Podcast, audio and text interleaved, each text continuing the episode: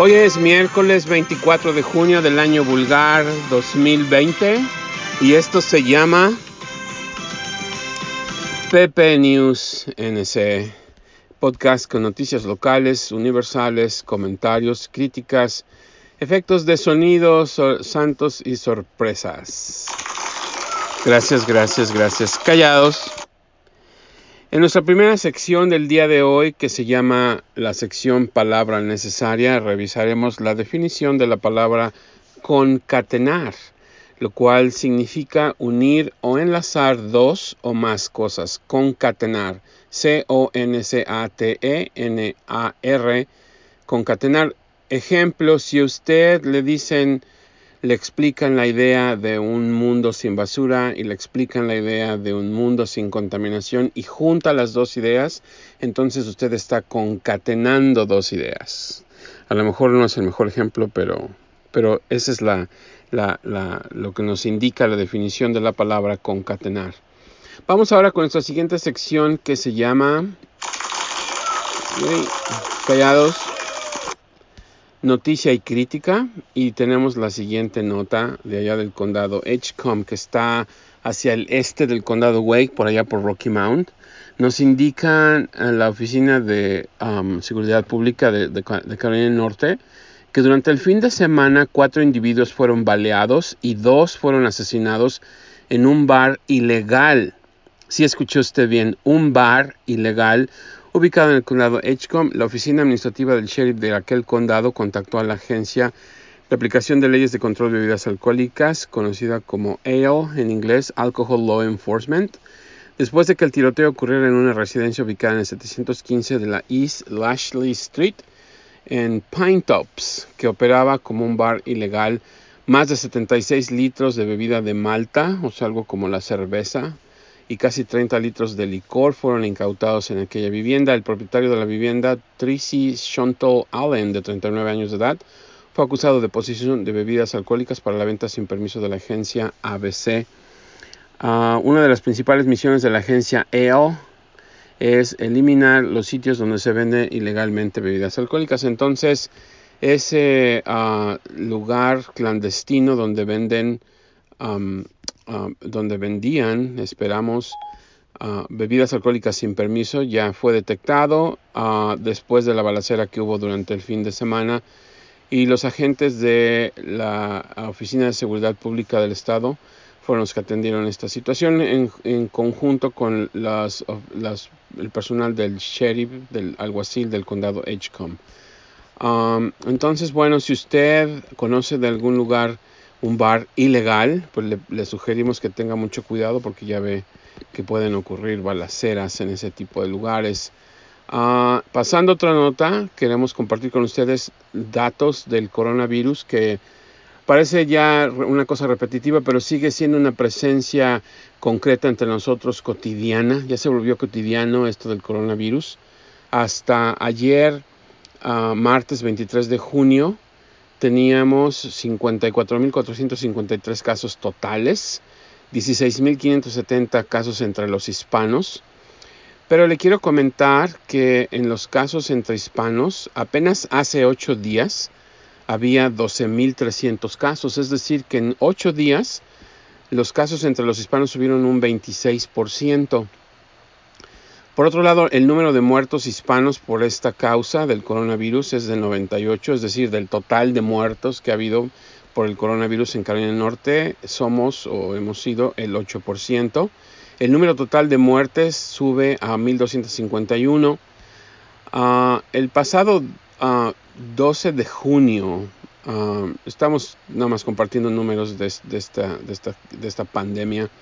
El pasado 12 de junio fue cuando se registró el mayor número de casos en un día con 1768. O sea, ese es el récord de casos detectados en un solo día en el estado, 1768. El grupo demográfico con mayor incidencia de muertes es el de los blancos, o sea, las personas de raza blanca son los que más han fallecido por esta causa y sube ya el número a 705, lo cual es Ah, indica, lo cual representa, perdón, el 59%. La edad, el grupo de edad con mayor incidencia de muertes son aquellos que tienen 64 años o más. O sea, los de 64, las personas de 64 años de edad o mayores representan el 81% de todas las muertes que ha habido en el estado por, por el coronavirus, desafortunadamente. Uh, entonces, y a pesar de estos números, la Asamblea de, de General de Carolina del Norte, dirigida mayormente por los republicanos, ya envió, ya le envió al gobernador otra iniciativa de ley en la cual están pidiendo que reabra el estado más rápido, de manera gradual. El, el día de ayer, martes 23 de junio, la Casa de Representantes aprobó la iniciativa 258 con 66 votos a favor y 49 en contra, en los cuales se consideran que se reabran, entre otras cosas, los parques de diversión y los lugares de entretenimiento. Hasta ahora Cooper ha vetado todos los proyectos relacionados con los bares, asientos en, el aire libre, gimnasios, etcétera, y indicó que hoy miércoles 24 de junio es cuando él va a dar una actualización sobre esta situación y seguramente indicará si se va a reabrir el estado o, si vamos a pasar a la fase 3. Recuerden que ayer estábamos proponiendo la pregunta para todos ustedes, ¿estamos listos para la fase 3 o no estamos listos para la fase 3? Entonces, uh, hoy miércoles 24 de junio es cuando el gobernador va a hacer un, una actualización sobre esta situación y quizá va a contestar esta, pregunta.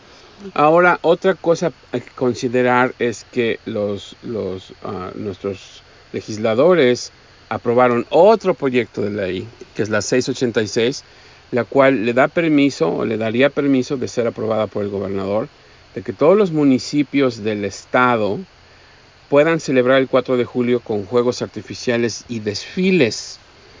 Uh, la representante Sarah Stevens, una republicana de Mount Airy, dijo que las personas en los desfiles podrían usar máscaras usar el distanciamiento social. Sin embargo, Darren Jackson, un, un demócrata del condado Wake, dijo que la multitud reunida para ver los juegos artificiales podría convertirse en, en un evento en el que se, se, uh, se convierta en un supertransmisor del coronavirus, lo cual no me parece ilógico.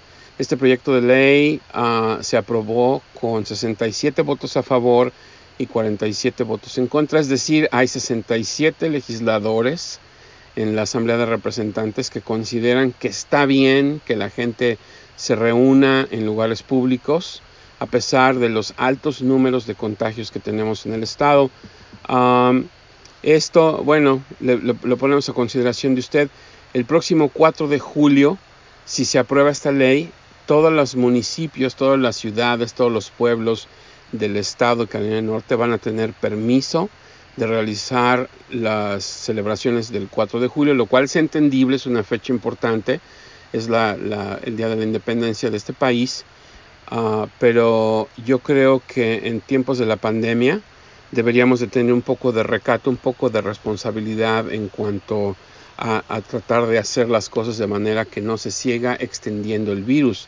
Esta es una opinión personal, ¿no? Y bueno, ok, no, pues gracias, gracias, gracias por el apoyo. Uh, voy a ver si me puedo dar un aplauso nada más, a ver. Oh, creo que se me pasó más de uno. Anyway, um, en otra nota que tenemos para usted, un joven de 17 años que vive en, en la ciudad de Hillsborough, aquí en Carolina del Norte, estaba recogiendo leña durante el fin de semana y de repente lo mordió una serpiente, uh, una serpiente venenosa de esas que en inglés se llaman copperhead. La verdad no busqué en, este, ¿cómo se dice? ¿Cuál es el nombre de estas serpientes, de estas culebras en, español? Pero sí es una serpiente venenosa de esas que, son como color café y este, insisto, en inglés se llama copperhead. Um, la mamá sabe un poco de serpientes porque ha atendido uh, diversos cursos que tienen que ver con, las víboras. De inmediato llamó al 911, se lo llevaron al hospital, lo atendieron, le pusieron el, antiveneno y no va usted a creer la cantidad de dinero que costó este um, antiveneno este antídoto para el veneno de la, de la serpiente venenosa, costó nada más ni nada menos que 200 mil dólares. Decir, aquí en la nota nos indican que 12 inyecciones de este contraveneno cuestan 200 mil dólares. El, el, seguro médico de esta persona le cubrió la mitad y la otra mitad, o sea, los otros 100 mil dólares, fueron cubiertos por Duke Health. Entonces, a fin de cuentas, el, la persona, el papá de, de, la víctima, solamente tuvo que pagar 175 dólares, pero yo creo que aquí es casi igual de, da, produce la misma cantidad de miedo ver la serpiente y además ser víctima de una mordedura de serpiente que lo que cuesta el antiveneno o el contraveneno, que son 200 mil dólares por el, por el antídoto que mata el veneno de una víbora venenosa. Uh, le queremos recomendar si usted recibe, espero que nunca le pase, ¿verdad? Pero si lo llega a morder una serpiente, usted se puede llam llamar al control de para el control del envenenamiento de Carolina del Norte al teléfono 1 800 222 1222, repito, 1-800-222-1222 y ahí le pueden ayudar a determinar si tiene que ir al hospital. Algunas mordeduras de serpiente se pueden tratar en su casa, pero bueno, yo no soy doctor, nada más estamos leyendo lo que dice esta nota del News and Observer. Uh, si usted sabe un poco de serpientes, quizá pueda determinar, pero si tiene duda, puede comunicarse al 1-800-222-1222, 1-800-222-1222 callado. Uh, y dentro de nuestra sección El Santo, le informamos de nuestro, del santoral para el día de hoy, 24 de junio, uh, que es un día muy importante ya que se celebra el nacimiento de San Juan Bautista. Ustedes saben que fue el santo que bautizó a Cristo, ¿verdad? Entonces, uh, definitivamente es un día muy importante, especialmente para los católicos, los cristianos. Supongo yo que los cristianos también tienen una admiración por, por Juan Bautista. Yo no soy cristiano, soy católico y la verdad es que no, no me he metido en, muchas, en mucho la cuestión religiosa o, no me he metido a conocer otras religiones, pero este, como católico sé que Juan Bautista es, es una persona, un santo muy, muy importante.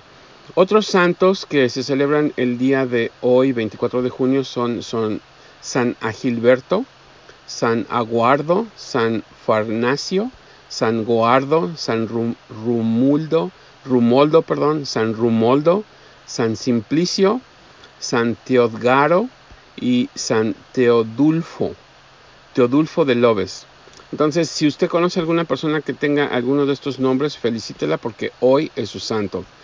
En nuestra sección La Comunidad, donde traemos información de servicios que son disponibles para usted o para sus hijos o para sus familiares, sus amigos, sus vecinos, sus compadres, sus primos, sobrinos, etcétera, eh, a, bajo costo o, sin costo.